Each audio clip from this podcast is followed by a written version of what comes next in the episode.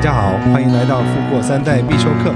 我是吴梦修律师，A.K.A. 伊森律师。大家好，我是赵源 Iris。我们会用轻松有趣的方式与大家分享跨世代的财富管理、家族企业的永续经营，以及如何因应不断变化中的环境，陪你一起踏上富过三代的旅程。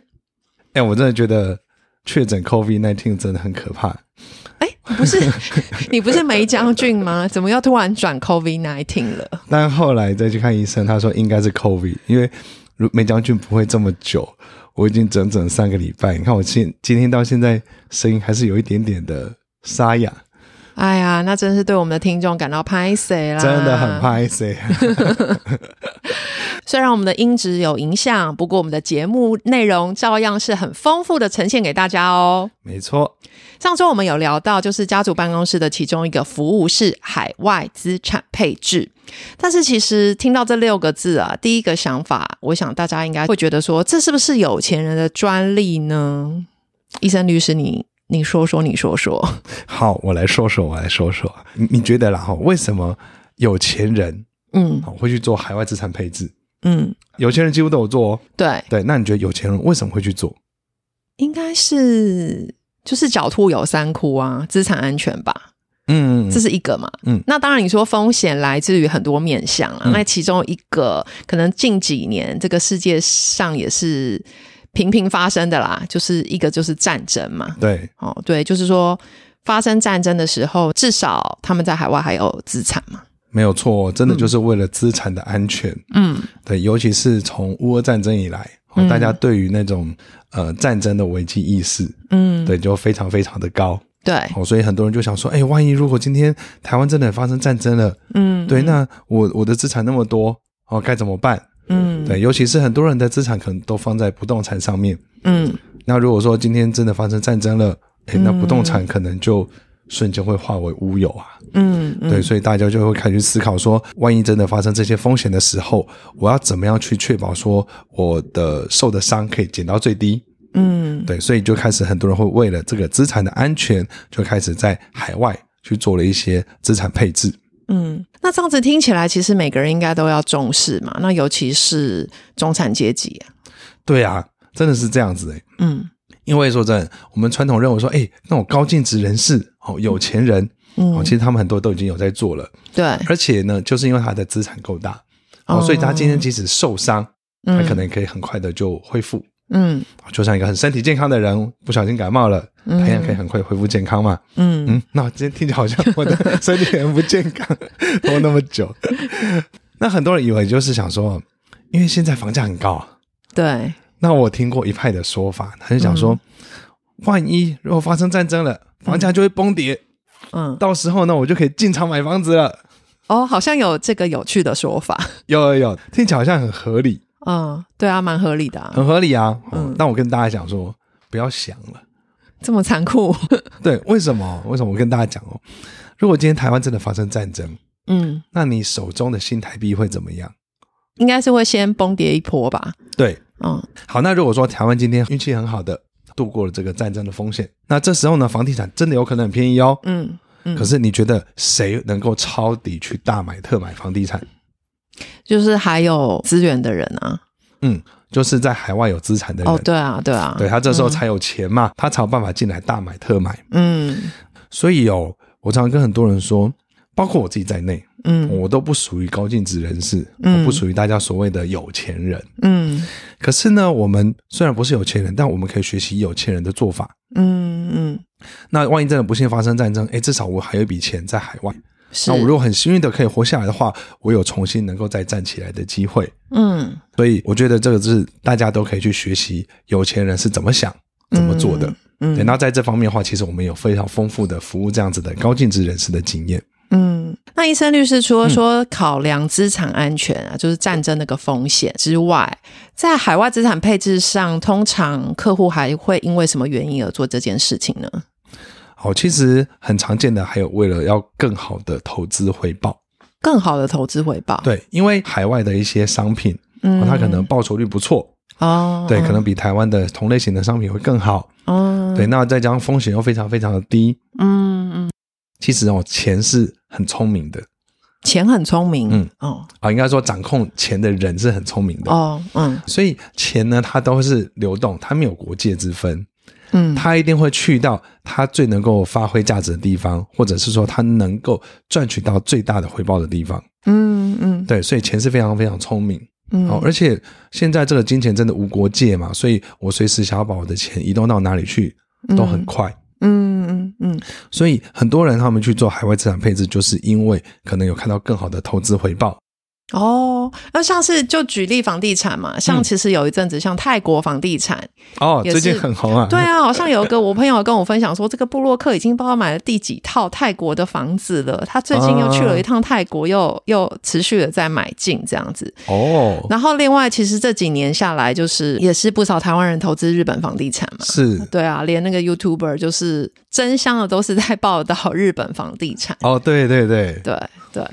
好，那像比如说像也有人会买美国房地产，嗯，好像我一些客户都去买美国房地产，因为前一阵子哎、欸、真的涨得很夸张，嗯，他那时候跟我讲说美国房地产哦，他跟台湾不太一样哦，嗯，台湾我们是呃这个开价是这样子，然后大家就往下砍，哦，对，我们习惯杀价，我们习惯杀价，但美国房地产呢，哦，尤其那种好的物件，嗯，它是开价之后。大家往上加，上加哦，对对对，价高者得，嗯，好，然后所以呢，大家就会拼说，哎，我要去赌，说我大概要出到多少才有机会？哦，对，哇，那是完全不一样的出价模式，哎，完全不一样。的，对，对我觉得还蛮惊人的。想说，哇，要买到一栋房子，真是用抢标的方式，嗯，尤其前一阵子真的是抢得很凶，嗯，对。那当然，最近好像有一些跌下来了，嗯，可是说真的，涨上去已经涨非常多，对，跌下来也有限。哦，其实我觉得跟台湾的房地产是一样的嘛，嗯。那我觉得我投资海外的不动产，嗯，哦，我觉得也是一个方式，嗯。可是大家一定要注意到一个，就是国外的法令，对，尤其是不动产相关的法令，真的会比较复杂一些，嗯。台湾的就已经够复杂了，嗯，对，没错。海外的一些不动产，比如说它有可能限制外国人的买卖，嗯，哦，所以你可能会需要用到，比如说当地人的当地的人头，嗯，对，那这样子的资产到底安不安全？嗯，这要考虑的一件事情，嗯，还有当地的那个政治啊、经济啊，到底是不是稳定？嗯，或者是说你用法人持有等等啦。对，那当然，如果你是收租的话，也是要看这个国家它对于租客，因为其实有一些欧洲，他们对于这个租客的保障是非常非常高的，哦，是蛮不利于房东的。没错，欧洲啊，美国都是。对，尤其欧洲，对，特别几个国家都是，对对对。所以像假设持有美国房地产，我们都会建议用法人的身份去持有，嗯，哦，这当然会有一些原因，嗯，对。那像前一阵子哦，大家不知道我们注意到，几年前吧，很流行投资什么马来西亚不动产，哦，新山那一区吗？对，哦，还有就是那个柬埔寨，哦，柬埔寨，对，什么金边的不动产，嗯嗯。那我觉得投资呢，我我们没有资格去跟大家讲说这个投资一定是好或是不好。对。可是就是要提醒大家，一定要注意到说，你要找到一个好的管道。嗯。然后呢，也要确定说当地的法令。嗯。好，还有一个很重要的哦，不动产它固然有可能增值。嗯。可是顾名思义嘛，它叫不动产。哦。所以呢，表示说今天今天你要换现金的时候，嗯，可能会需要一点时间。嗯。也不是这么容易。嗯哼，好像我有一个客户，他是在疫情之前买了泰国的不动产。哦，他也是买了泰国。对，哦，好，结果一个疫情一来，嗯，就整个全部都卡住。嗯，好，后后来真的费了一番九牛二虎之力，然后才解决这个问题。哦，好，这也是需要考量的。那另外一个要考量就是币值的问题。哦，汇率。对，嗯，像很多人前几年买日本不动产，对，几乎都套住了嘛。哦，因为日币贬值。嗯，嗯，好，但是还是要讲哦，就是我不是说它不好，对对。哎，假设我跟你讲说，我在日本一栋房子，东京好像蛮。蛮厉害的，蛮神奇的感觉啦。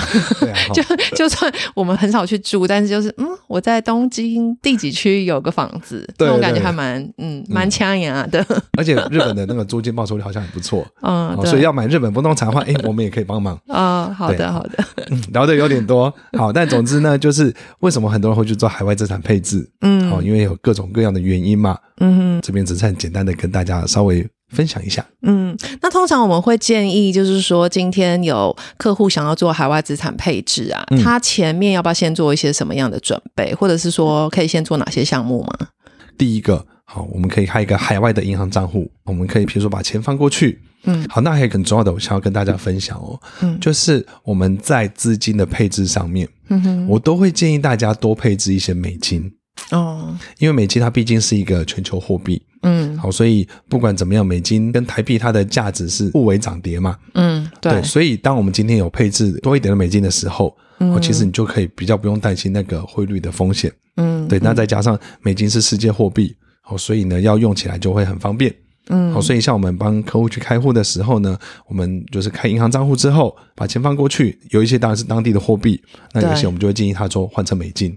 嗯嗯。至于有钱过去之后要做什么样子的投资，嗯，譬如说你要买股票，嗯，要买基金，嗯，要买债券，要买保险，要买不动产。这些都是我们会跟客户持续去讨论，嗯，好，看他的这个属性是怎么样子，为什么要去做这件事情，嗯。哼，好，比如说有的人可能是小孩子将来要出国读书啊，等等的，对，我们就会去帮他考量，然后再帮助他做一个很适合的海外的资产配置。嗯，那要怎么样子来联系上呢？如果说今天的听众有希望做一些海外资产配置的咨询的话，嗯。我们在那个资讯栏里面有一个 LINE 的官方账号的连接，嗯哼，然后叫做资产传承预约咨询哦，OK。然后你今天要预约咨询，你假设不是为了要资产传承，你是为了做海外资产配置，或者说其他的一些我们服务的内容，其实都可以。嗯，对，你就加入官方账号之后，然后你就可以直接跟我们联系，嗯，然后再跟我们讲说，哎，你想要做什么样子的咨询，嗯，好，然后可以再跟我们约时间。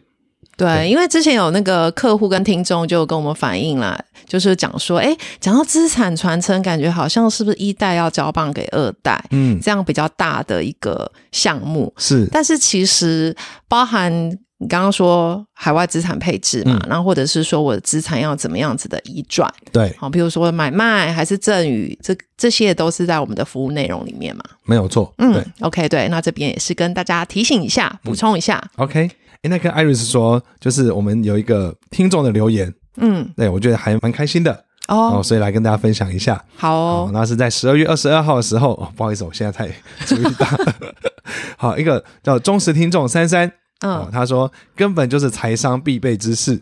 啊，实物面遇到的财务法律问题、跨国婚姻财富问题、阿公阿妈传承财富问题、夫妻之间收到的赠与问题，算不算共有财产？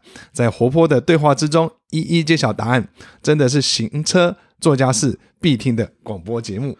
哇，这位听众的留言非常的有诚意耶，真的很有诚意耶。然后又会让我想到说，很像那种就是居家在外必备良药的感觉。对，为什么特别这样讲？你知道我们台湾呢、啊、被这个脸书列为什么？你知道吗？哦，什么东西？列为互动率最低的一个国家哦，是啊、哦，就是我们可能通常看过去，顶多按个赞，也不大会留言，留言可能就是给个小爱心。我我猜啦，我猜他的、嗯、他的评比可能是这样子。对，所以我们这位听众真的是非常有诚意的留言，那也感谢他的肯定。没错，非常谢谢。好，今天的分享希望能够让大家透过适当的方式顺利传承资产，家族成员都能享有富足生活。让我们一起财富永续，富过三代。最后，请大家订阅我的节目，Apple Podcast，请留五颗星，也可以留言给我们，给予宝贵建议，或者你们希望听到什么主题，也都可以留言告诉我们哦。也欢迎去我的脸书、IG 医生律师家族办公室，跟我有更多的互动哦。那我们今天的节目就到这边，拜拜，拜拜。